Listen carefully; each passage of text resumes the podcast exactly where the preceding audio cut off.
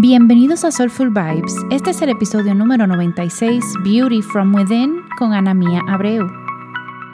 Yo soy Selma y en este espacio descubrimos soluciones que nos ayudan a vivir de forma más holística.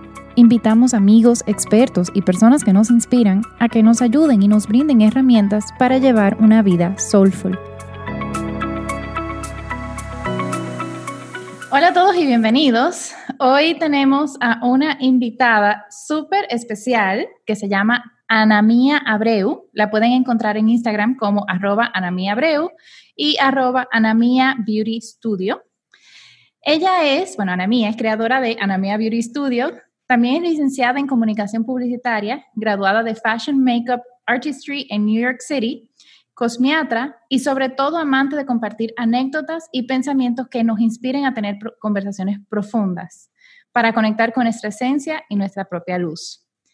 Ella comparte su historia a través de sus redes sociales, donde ha creado una comunidad desde la autenticidad orientada a, fomentar el amor propio. Y yo soy una súper fan. Bienvenida, Ana Mía. Muchísimas gracias. El placer es mío de estar aquí. Uno cuando se pone a oír toda esa presentación dice, wow. Sí, uno se oye como, como, como impactante. Sí, cuando uno... te entra un poco del síndrome del impostor, que Dios mío, todos esos méritos son míos. Pero... Pero sí, sí, sí, sí, trabajamos duro y en realidad eso, eso es bien merecido.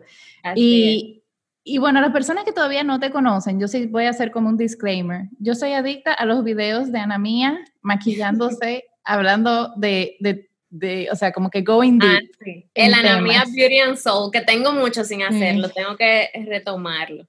Pero eso a mí me encanta. Yo en realidad me quedo como hipnotizada y me da risa porque mi esposo dice, Selma, pero porque yo no me maquillo y los videos son tú maquillándote. yo, pero es que el tema está demasiado interesante. O sea. Claro que esa fue mi forma de unir ambas cosas, que son mis dos pasiones, que es maquillarme, maquillar el mundo de la belleza y también conectar eso con la parte interior, porque a mí siempre me chocaba el hecho de que la belleza fuera como, como que socialmente lo veían como vanidad.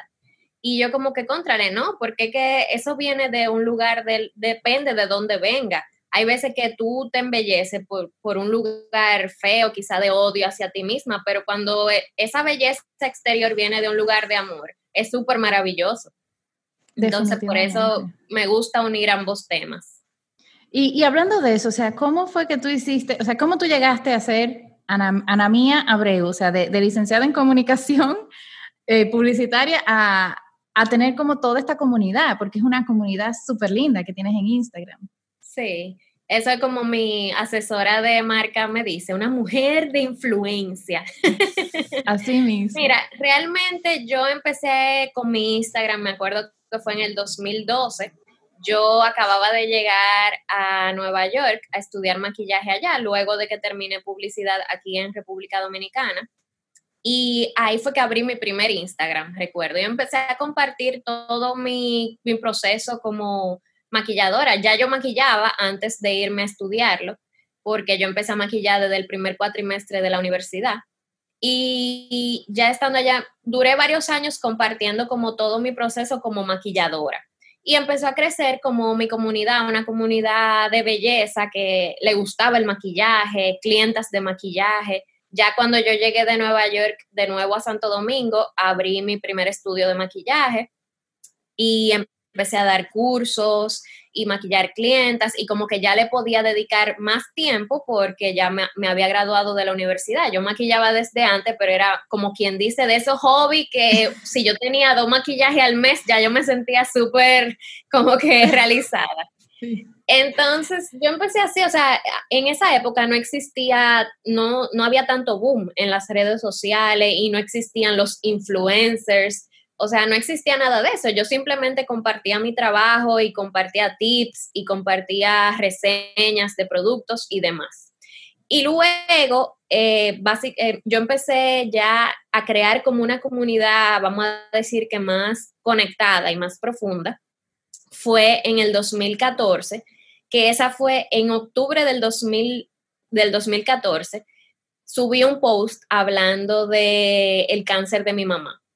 En ese momento era, me acuerdo que era octubre porque era el mes del cáncer de mama y estaba muy de moda en ese momento unos posts que uno hacía de que 10 verdades sobre mí. No sé si tú te acuerdas. Uf, sí, que se hizo como una cadena. Ajá, exacto. Entonces yo estaba en ese momento, mi mamá estaba interna y, y yo subí un post y yo le puse 10 verdades siendo hija de una madre con cáncer de seno y como que, uff, profundicé como hablando de mi experiencia, de todo lo que yo había tenido que vivir con mi mamá, que le dio cáncer por primera vez en el 2000, cuando yo tenía 10 años. Entonces yo crecí como con ese proceso de ver a mi mamá superar el cáncer ahí en el 2000 y luego en el 2013 ella la diagnostican de nuevo con metástasis en los huesos. Entonces ya en el 2014 empiezo, yo como que compartí ese post y fue la primera vez desde que yo tenía Instagram que yo compartía algo de mí, como de mi vida personal. Y eso fue, o sea, yo no me imaginé que iba a crear como tanta conmoción, o sea, me, escribieron muchísimas personas que estaban pasando por lo mismo, o personas que pensaban que yo era una, una chica, vamos a decir, como vacía, porque, como te digo, muchas veces la percepción de la gente es como que hay, yo, por ejemplo, me encanta el rosado, como puedes ver, estoy vestida de rosado, pero toda mi línea gráfica, mi identidad, todo lo mío es como rosado y dorado y yo nada más hablaba de maquillaje y demás. Y como me gustan mucho las fotos, eh, la moda, todo ese, todo ese mundo. Y la gente tenía como esa mentalidad de que como yo era así, nada me había pasado en la vida y que era una chica vacía. Y cuando yo subí ese post acerca de mi mamá, eh, mucha gente me escribió incluso pidiéndome perdón, de que, wow, yo no me imaginaba que tú habías pasado por algo así todos estos años, cuando tú siempre te estás riendo y eres tan alegre y hablas tanto de maquillaje, y yo como que, bueno, y de verdad que tanta gente me, me escribió como solidarizándose conmigo y como mucha gente me escribió como diciéndome que lo hice sentir súper bien, de que no se sentían solo, de que al fin alguien lo dijo, de cómo era la vida detrás, porque yo recuerdo que yo puse como, este es un post eh, motivándote a chequearte con el tema del cáncer, hacerte tus chequeos médicos, porque esta es la parte que nadie cuenta. Y nada, después de ahí, eso me gustó, como contar mi vida, mis experiencias, y poco a poco yo seguí contando cada experiencia que iba viviendo y fui creando esa comunidad de gente que amaba la belleza y muchísima gente me sigue y me dice, yo no me maquillo, pero eso que tú dijiste sobre tal cosa y eso que tú dijiste sobre esto y sobre lo otro, y yo usualmente, como mi lema en mi comunidad es la autenticidad, yo trato de hablar de las cosas muy, muy real, o sea, de manera como, sea como sea que esté pasando, como que yo no lo maquillo, por así decirlo y eso ha hecho que la comunidad básicamente se, se, centre en personas muy específicas. Incluso yo tengo colegas de mi misma área que trabajan en redes sociales que me dicen, wow, no, mía, pero tú casi no tienes hater. Y aparecen, tú sabes, de vez en cuando, porque siempre hay gente como infeliz que lo proyecta con uno pero yo casi no tengo esos comentarios tan negativos porque mi comunidad se basa en gente que conecte conmigo y que ande buscando lo mismo, como de, eso que yo comparto. Pero nada, poco a poco así fui creciendo y, y seguí compartiendo cada, cada paso que fui viviendo. No, y es increíble, o sea, el hecho de tú postear eso solamente muestra la necesidad que tiene la gente de ver esa autenticidad de ver ese, como esa realidad que, en Instagram no se ve casi nunca. Y, y bueno, y en realidad también, o sea, aquí quisiera tocar el tema que yo no sé hace cuánto tiempo, pero yo creo que fue hace como más de un año, ¿no? Que, te hiciste la cirugía bariátrica. Em, que por lo que yo he visto en tu Instagram, fue, hay un antes y un después. No sé si, si me puedes contar un poquito, o sea, ¿Qué te llevó a eso? ¿Cómo fue el proceso durante? ¿Cómo te sientes ahora? Y, y sí, eso. Ok. Bueno, todo se une porque mi mamá fallece en el 2015, en enero del 2015.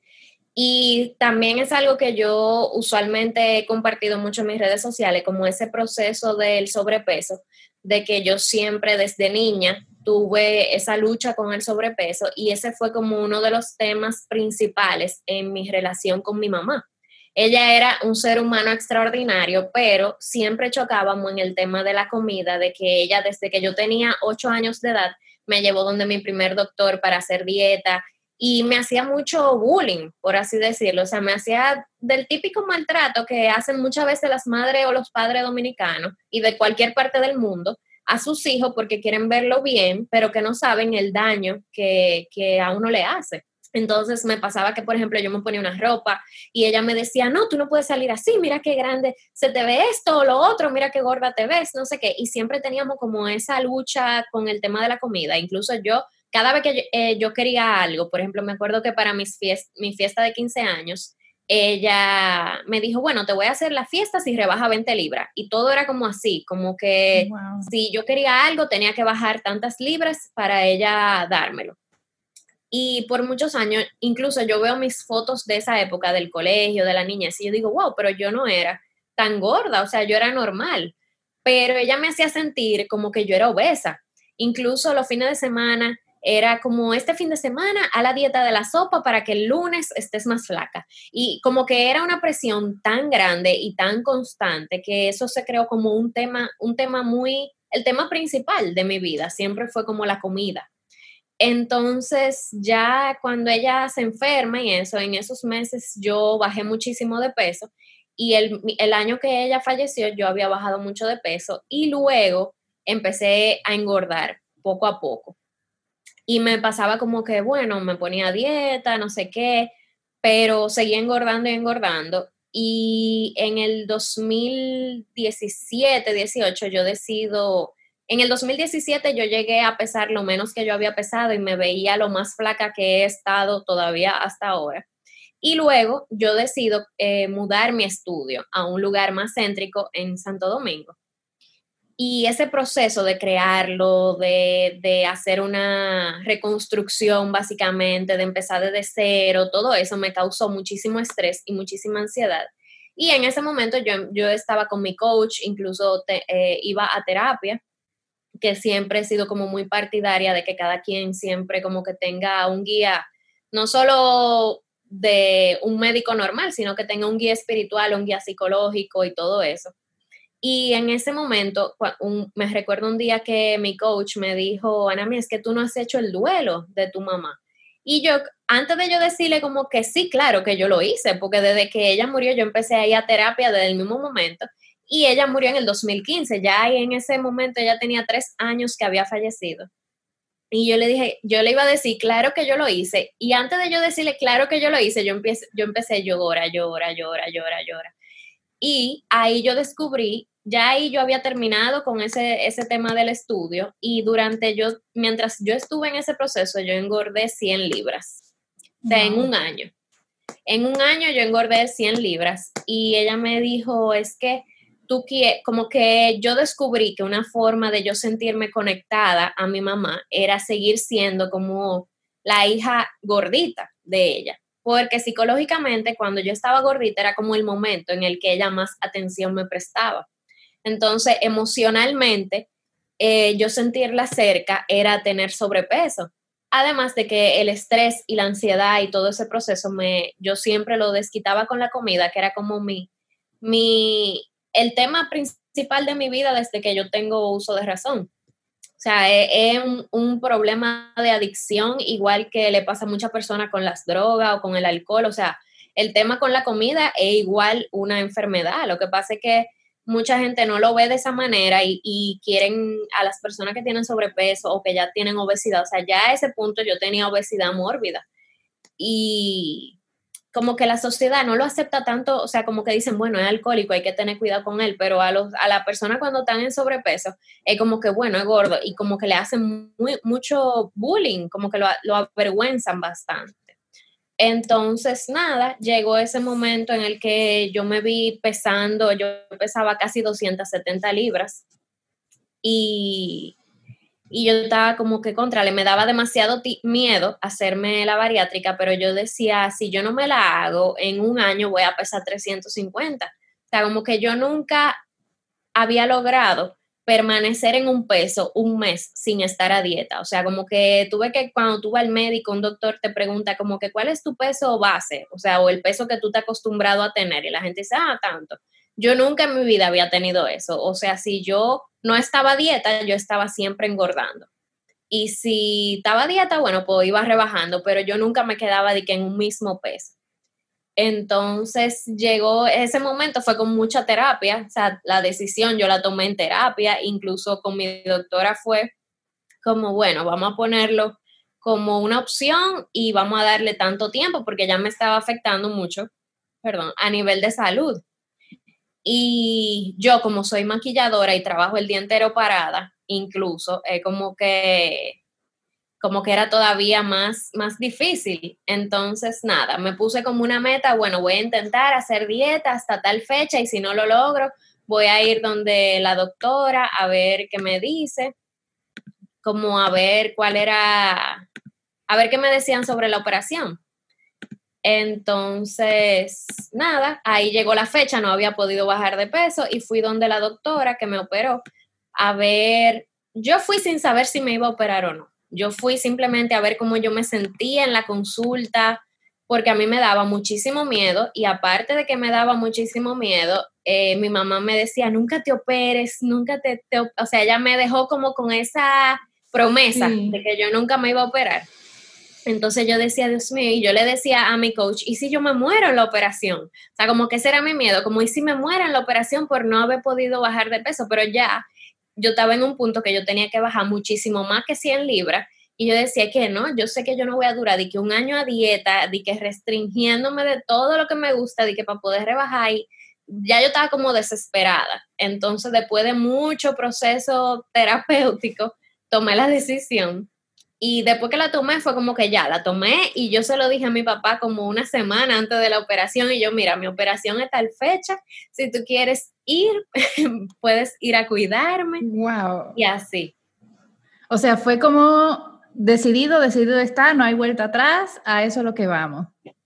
Sí, yo soy como muy, muy así con las decisiones, o sea, como que yo nunca pido mucha opinión de que de, ay, le voy a preguntar a mis hermanos, le voy a preguntar a papi, como que a mí me gusta tomar las decisiones por mí misma, pero ya cuando las tomo es como que ya, o sea, ya yo pensé en todo lo posible que puede ser y si ya la tomé, ya eso es lo que va.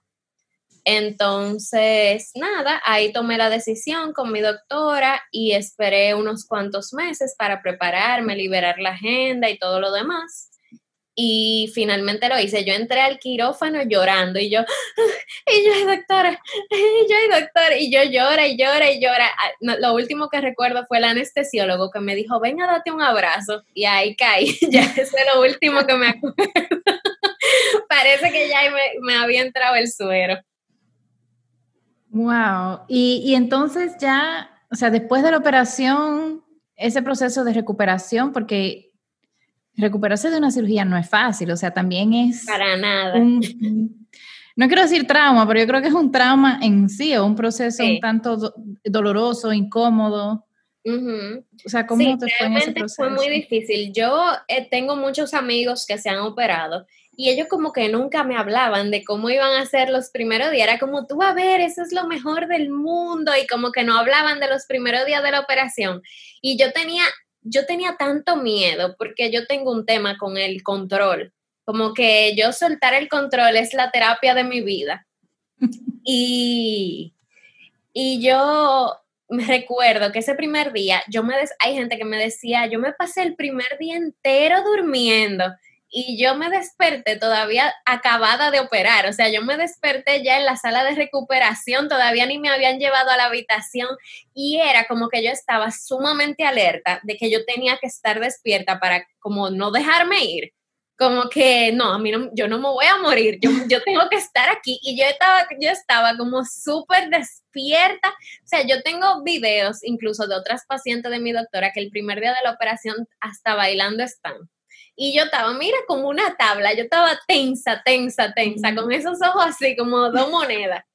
Y, y yo así, y yo, y, y, yo así, yo, hey, llévenme ya, oye, voceándola. Eh, yo estaba súper atenta. pero realmente sí, fueron difíciles los primeros dos días. También por, yo creo que lo que lo empeoró fue como lo tensa que yo estaba. Pero fue, el proceso fue más que nada, como mi doctora pone drenaje, no todos los doctores ponen drenaje, eh, eso ya opción del doctor, es como un método de precaución de ver que si lo que sea salió mal, es más fácil verlo con el drenaje.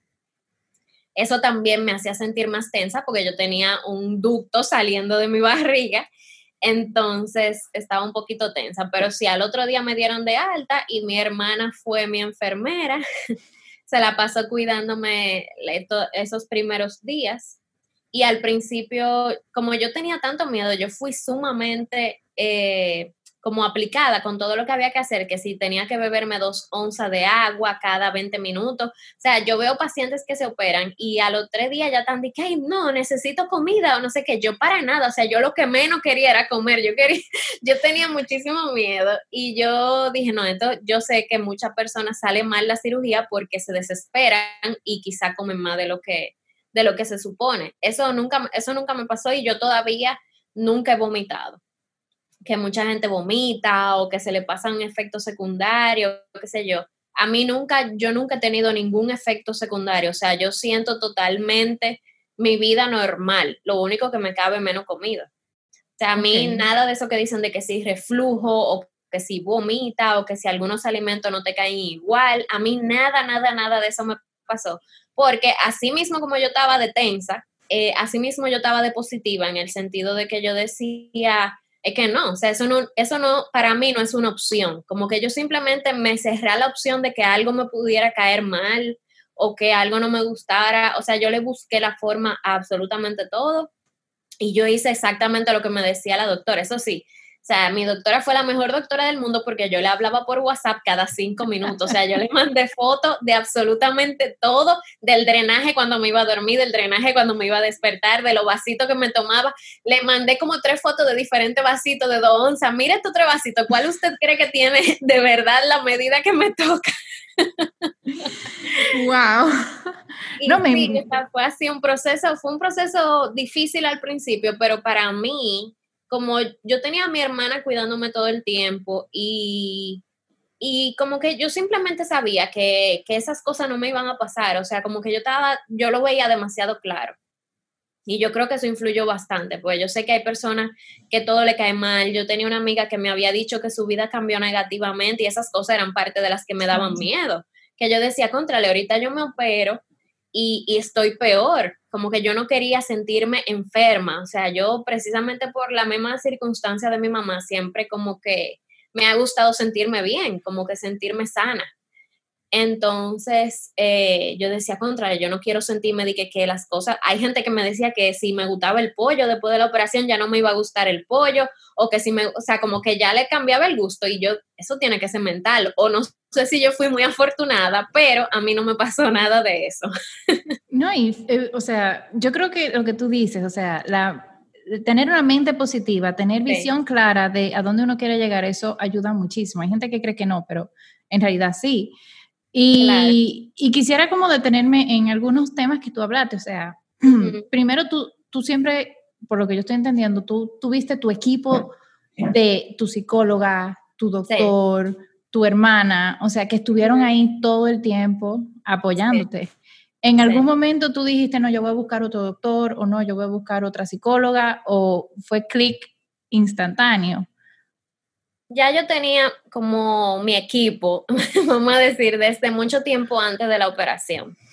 Entonces, yo tenía mi coach, ya la psicóloga que me orientó con el tema de la operación era una psicóloga exclusiva para bariátricos, más que nada. Incluso ella misma es paciente bariátrica desde hace ocho años.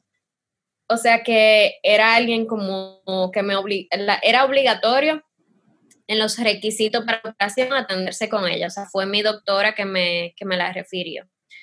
Y ya yo tenía básicamente mi equipo de apoyo desde mucho antes de la operación, porque con ese equipo fue que yo pude tomar la decisión, que es algo que yo recomiendo al 100%. Mucha gente, con, como yo he compartido todo mi proceso en las redes, que incluso si alguien que está oyendo quiere saber un poquito más, yo hice los videos desde el día de la operación, o sea, hasta el día de hoy. Y todos están en mi highlight que se llama bariátrica.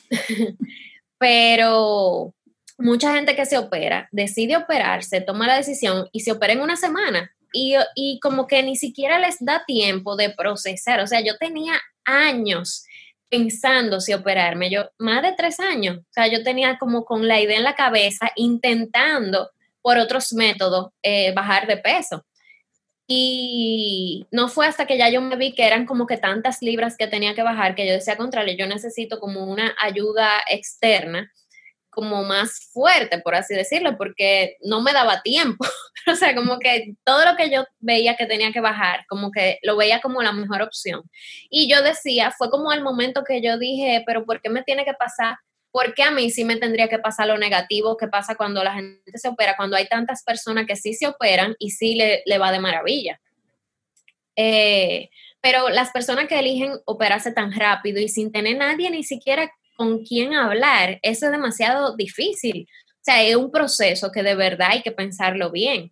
O sea, hay gente que se opera que me escribe, mira, tengo una semana de operada y no sé si puedo comer esto o se me está cayendo el cabello y no sé qué suplementos tomar. O sea, yo nunca tuve una duda que yo tuviera que preguntarle a alguien operado, por así decirlo. O sea, yo tenía comunicación con mi doctora todo el tiempo, tenía comunicación con mi coach todo el tiempo, estaba en un grupo de bariátricos que, que tiene mi doctora, que son de sus pacientes, que está también su asistente, por si cualquier cosa hablan por el grupo, eh, que hablábamos también todo el tiempo. O sea, yo tenía demasiados recursos. O sea, como que yo decía, ¿cómo hay tanta gente que se opera?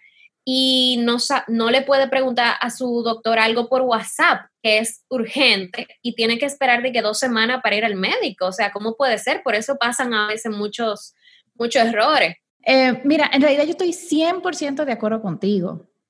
Inclusive, o sea, ahora, o sea, que yo estoy embarazada y que voy a tener, uh, en, en, abril es que yo doy a luz, ya yo, te, ya yo tengo mi equipo. O sea, yo tengo mi, mi ginecólogo, que yo también lo tengo por WhatsApp, y cualquier pregunta que yo no sé, yo le escribo. Yo tengo una dula que también ella está ahí para apoyarme. Y hay un grupo de, de, de, que está en clase de yoga prenatal, pero es como un Google de mamás, que todo lo que uno no le preguntaría al médico, sino que es más como de, de, de experiencias personales, uno lo pregunta ahí.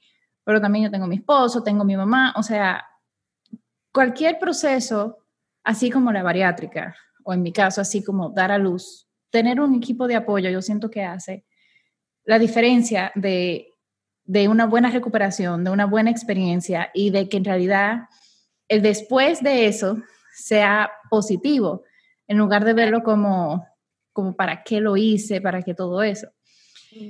Y ahora viene mi otra pregunta. Antes o sea, vamos a decir que en realidad lo que, lo que detonó el tú llegar a, la bariátrica no eran ni siquiera problemas físicos, sino era ansiedad y, manejo eh, de, las emociones y de los pensamientos. ¿Cómo tú sientes que te ha ido después de la bariátrica y si tú sigues con tu equipo de apoyo o, o cómo tú has ajustado tu día a día para evitar volver a llegar a ese punto? Sí.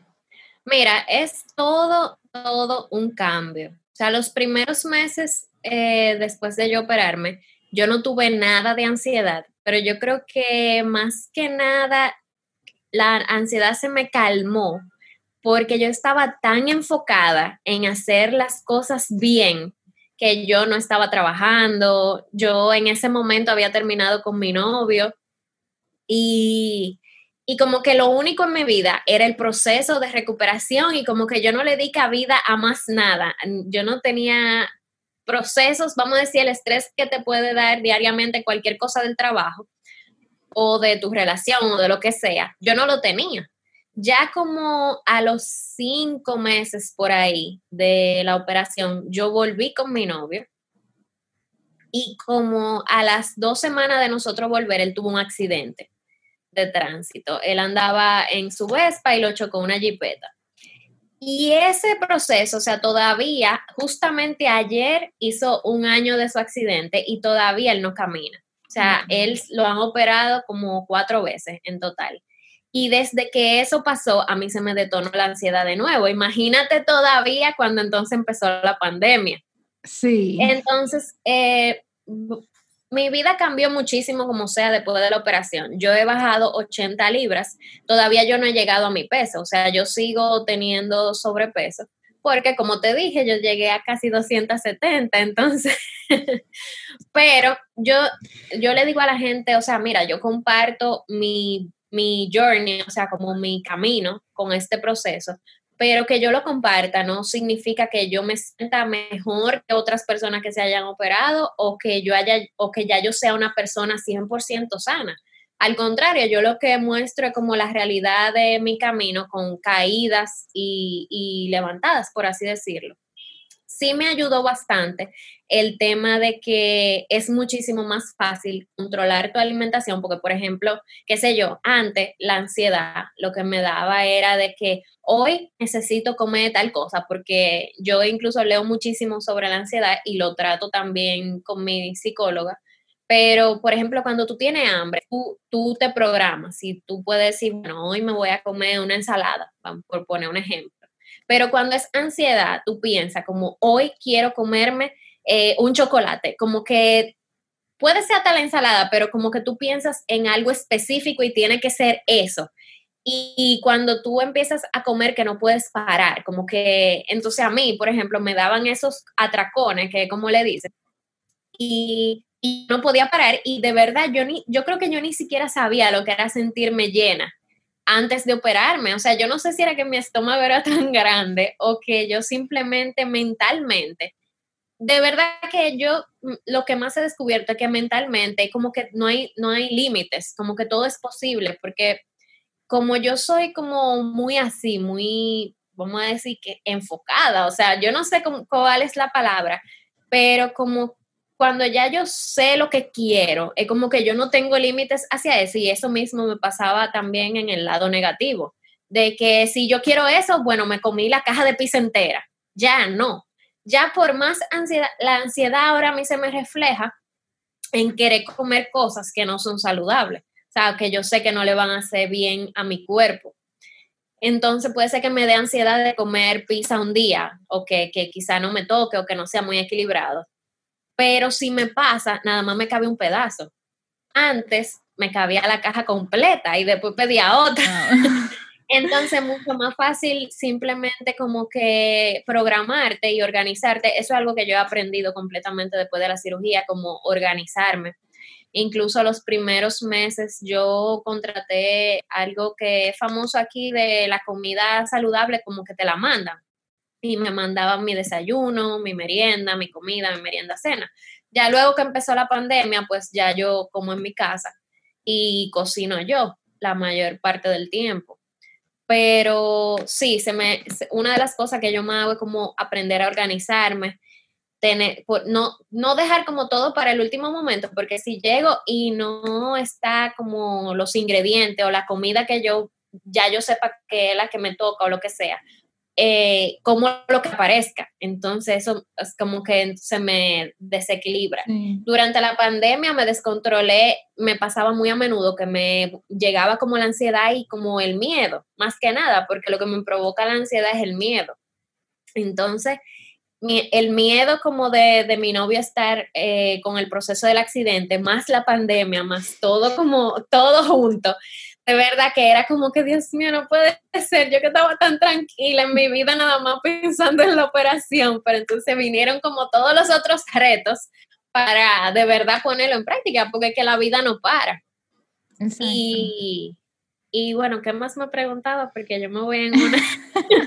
no, era eso mismo, o sea, ¿cómo, que, eh, como que cómo tú estás manejando esa ansiedad que, que ha sido recurrente en tu vida sí, eh, exacto. A mí me ayuda también bastante escuchar podcasts así de, de cosas positivas, me ayuda muchísimo porque cada quien como con lo suyo. O sea, a mí me funciona escribir también. Incluso con mi psicóloga, ella me puso a hacer como un diario de gratitud y es, el tema de la gratitud me ayuda bastante porque más todavía como en los momentos así difíciles, eh, como que recordarme y entrenar la mente para ver lo positivo, porque de por sí yo soy alguien positiva. y, y, yo soy alegre, o sea, esa era una de las cosas que me caracterizan y de, lo, de las que yo vi con mi asesora de marca cuando, cuando yo estaba trabajando en cómo contar mi historia en redes sociales, que ella me decía, ok, cuéntame quién eres tú, y yo le decía como todo lo que yo había vivido y todo eso. Y ella me decía, lo lindo es que durante todos esos procesos tú siempre como que te rías carcajadas, o sea, como que nadie en mi vida sabía, por ejemplo, que yo pudiera estar pasando por algo eh, negativo o difícil, vamos a decir. Eh, entonces, como que eso es parte de lo que, de lo que me identifica, como poder contar mi historia, pero vivir la vida con alegría. Como que por más cosas que pasan, siempre trato de, mantenerme alegre y de no estar como, ay, Dios mío, qué drama de vida y todo lo demás, sino como que buscar lo, lo positivo dentro de todo.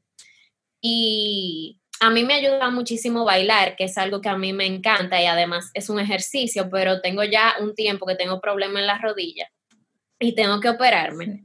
Entonces como que lo he ido atrasando con el tema del accidente y luego con la pandemia y todo lo demás, pero sí es algo que tengo que hacer porque yo bailaba muchísimo, o sea, eso yo lo descubrí cuando mi mamá estaba enferma, que era algo como que me, me alegraba bastante y que también me ayudaba como a mantener el peso para no volver para atrás.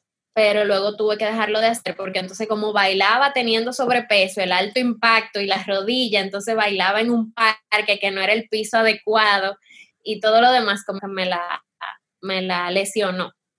Pero sí, o sea, básicamente es como recordarme día a día, yo me la paso viendo fotos de cómo yo estaba, yo decía, contrale todo, porque me acuerdo que el primer día de la operación, cuando yo estaba en la cama, que yo no me podía ni sentar, y la muchacha dije, ven, ahora vamos a caminar, y yo, a caminar, yo, yo vi a mi hermana, y yo dije, ay, no, no me deje volver a comer,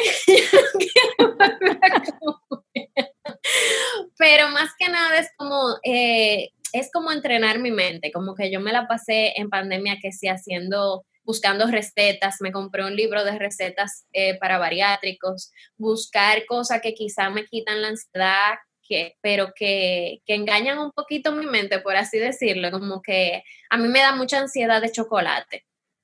Eh, y por ejemplo, me ayuda muchísimo la semilla de cajuil, me ayuda me ayuda bastante el té de jengibre porque como toda persona en sobrepeso era súper adicta a la Coca-Cola. no mentira, no como a todo el mundo, pero en mi caso sí. Y, y trato de buscar como opciones que sí son saludables y recordarme yo misma que siempre hablo del amor propio y de todo eso. Recordarme que cuando estoy haciendo esas elecciones no es como complaciendo a mi mamá, porque como que dentro de mí está esa niña rebelde como de, no voy a hacer dieta, sino como, como de, entender que no es, no es por más nadie, sino por mí misma. Claro, no, y, es admirable, o sea, de verdad admiro mucho cómo tú has eh, manejado este proceso, cómo lo has, eh, como no enfrentado, pero approach it, el acercamiento que has tenido, que ha sido, como tú misma lo dices, o sea, para una experiencia positiva que en realidad te ha ayudado como a, a conocerte más a profundidad, porque esos insights que tienes con tu mamá en realidad están súper deep y, y, requieren de mucho tiempo de, de autoanálisis y de ser oye, no hay nada más difícil que ser honesto con uno mismo, o sea, que sentarse uno con uno, hablar y, y sobre todo con la valentía en que tú compartes toda tu historia, porque en realidad eh, no es fácil, no es fácil uno abrirse con, con las sombras de uno frente a todo el mundo. Em, y tomando en cuenta como toda tu experiencia, ¿cuáles tips tú le podrías dar a las personas que están escuchando? Vamos a decir que, que quizás están teniendo temas con ansiedad, pero quizá pueden estar teniendo temas con sobrepeso, con el miedo. ¿Qué, tips tú le podrías dar a esas personas para?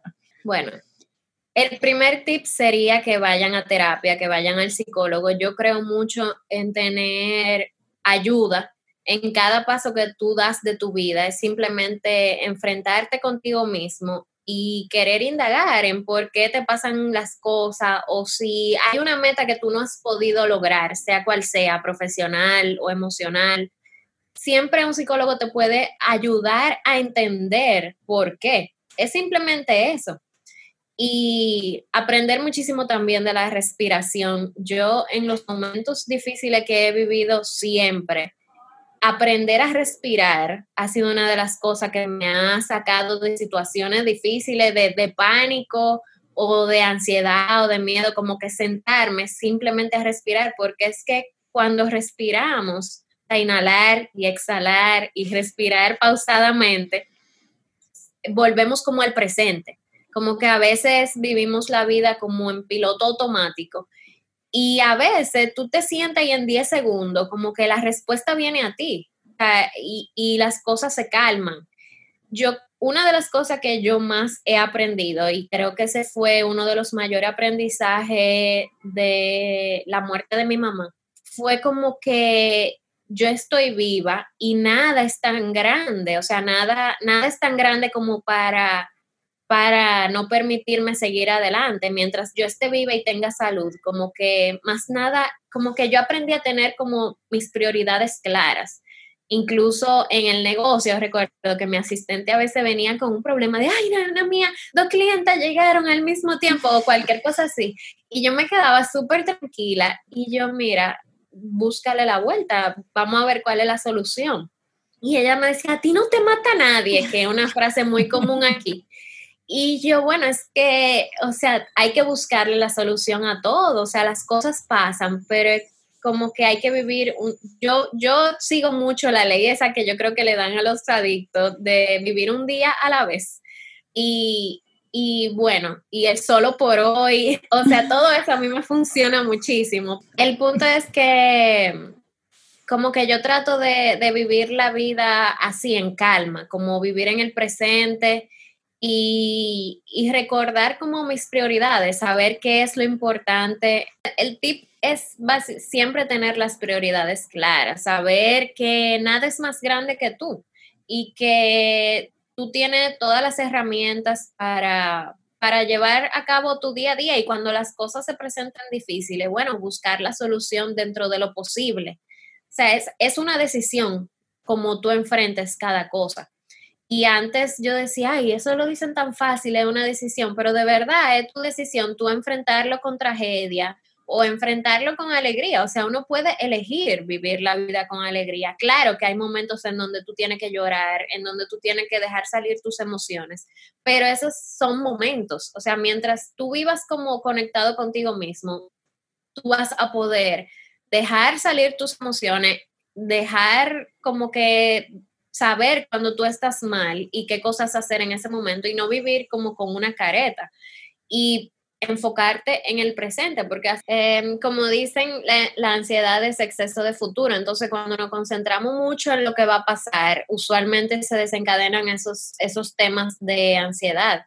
Y la ansiedad siempre viene por algo, o sea, esas cosas, por eso siempre recomiendo ir a terapia, porque no es como que te van a medicar de una vez, la gente le tiene miedo a los psiquiatras y todo eso, pero tú tienes que entender de dónde viene. Si tú no entiendes de dónde vienen las cosas que te pasan, siempre tú vas a estar poniendo como curitas o usando cosas externas para mejorarte y eso mejora momentáneamente, pero adentro es que está la verdadera razón.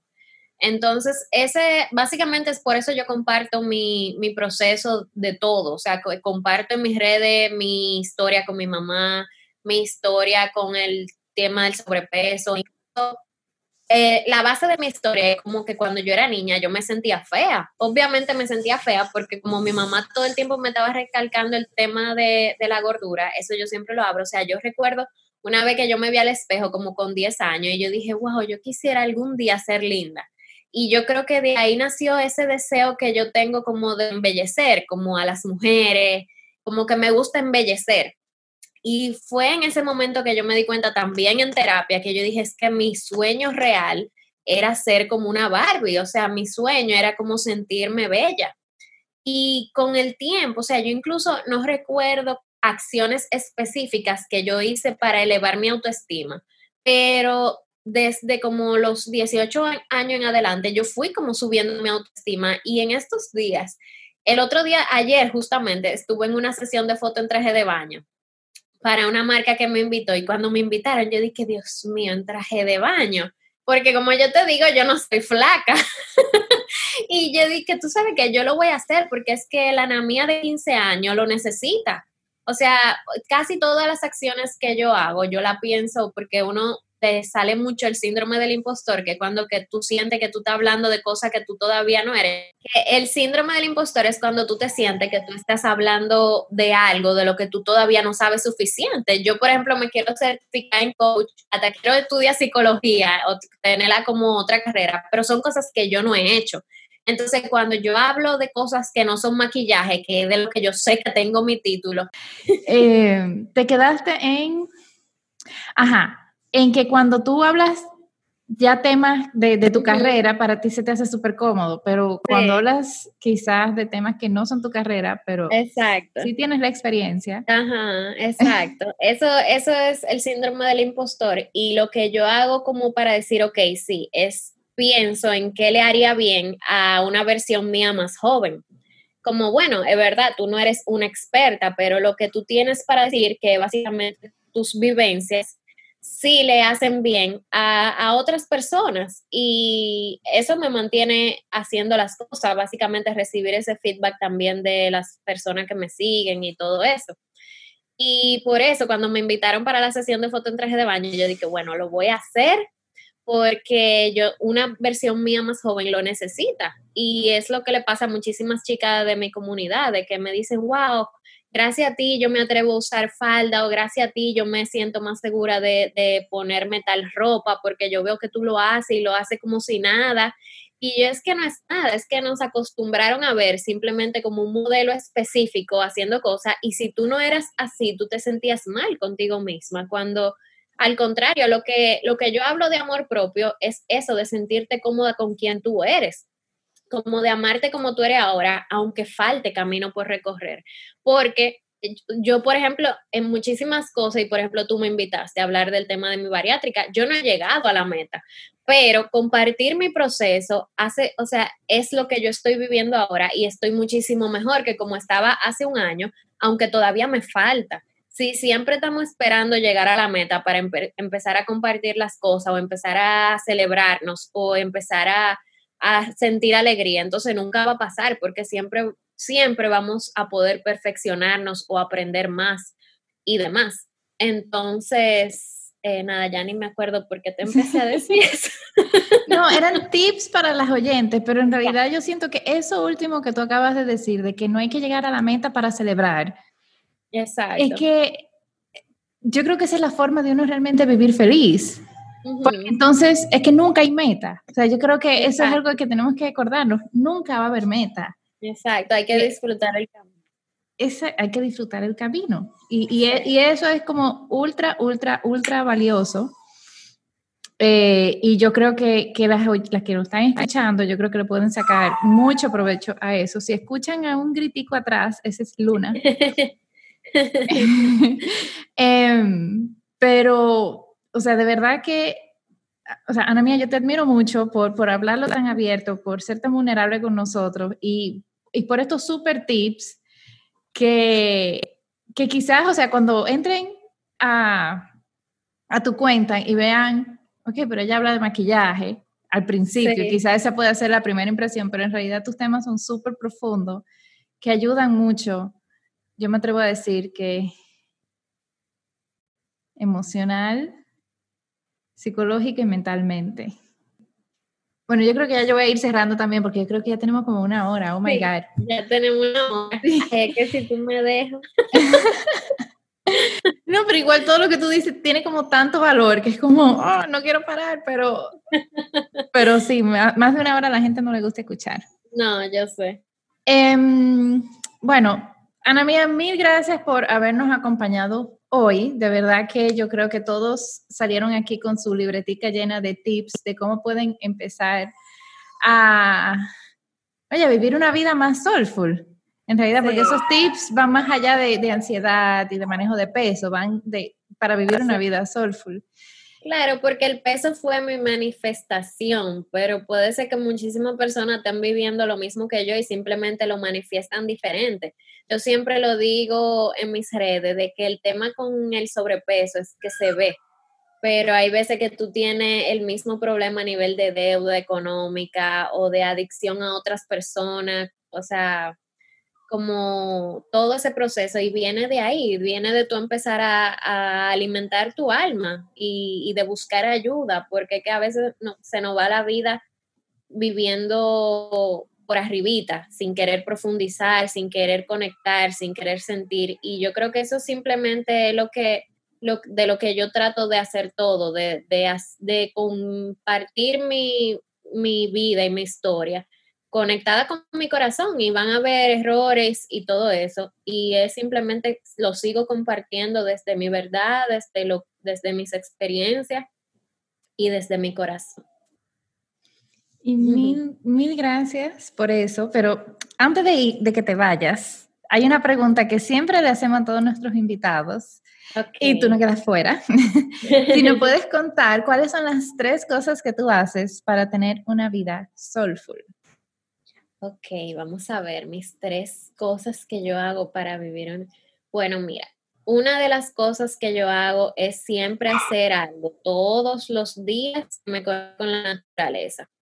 Para mí eso es sumamente importante, como no dejar pasar la vida sin tú conectar con, la madre tierra. Eh, hay gente que no le ve la importancia, pero el, el hecho de tú, por ejemplo, caminar en la playa sobre la arena, de tú caminar en la grama o de si tú estás muy ocupado, sentarte a ver la luna, el cielo. O sea, eso ayuda muchísimo porque es como que te cambia la perspectiva, como de, wow, mira qué maravilloso es todo. Y como que eso me recuerda a mí personalmente que, yo, que yo puedo, o sea, que nada es más grande que, que yo estoy viva y eso.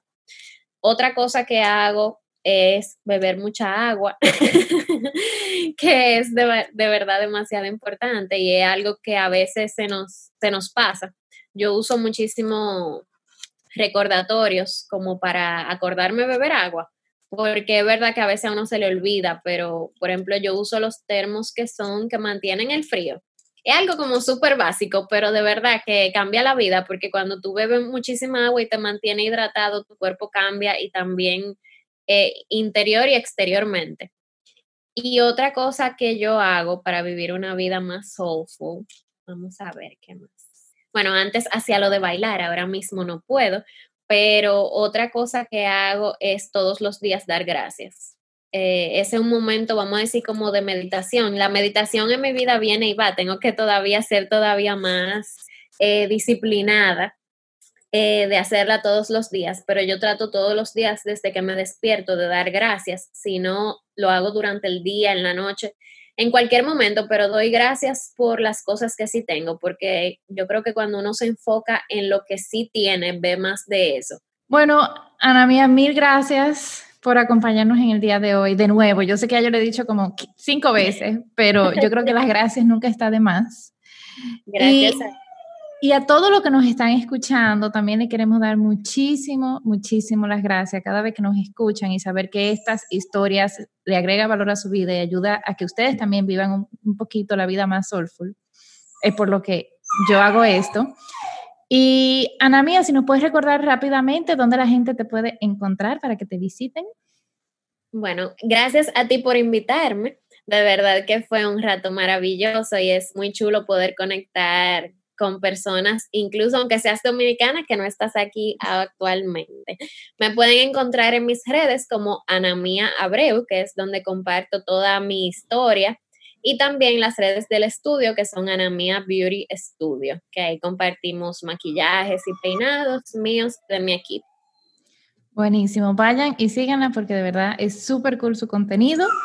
Y como siempre, saben que pueden escuchar este episodio en Spotify, Apple Podcast, YouTube, en su plataforma de podcast favorita. Y le invito a que por favor lo compartan con las personas que las rodean, que saben que le pueden sacar mucho provecho a todo, a, a esta súper conversación. Les mando un fuerte abrazo Namaste.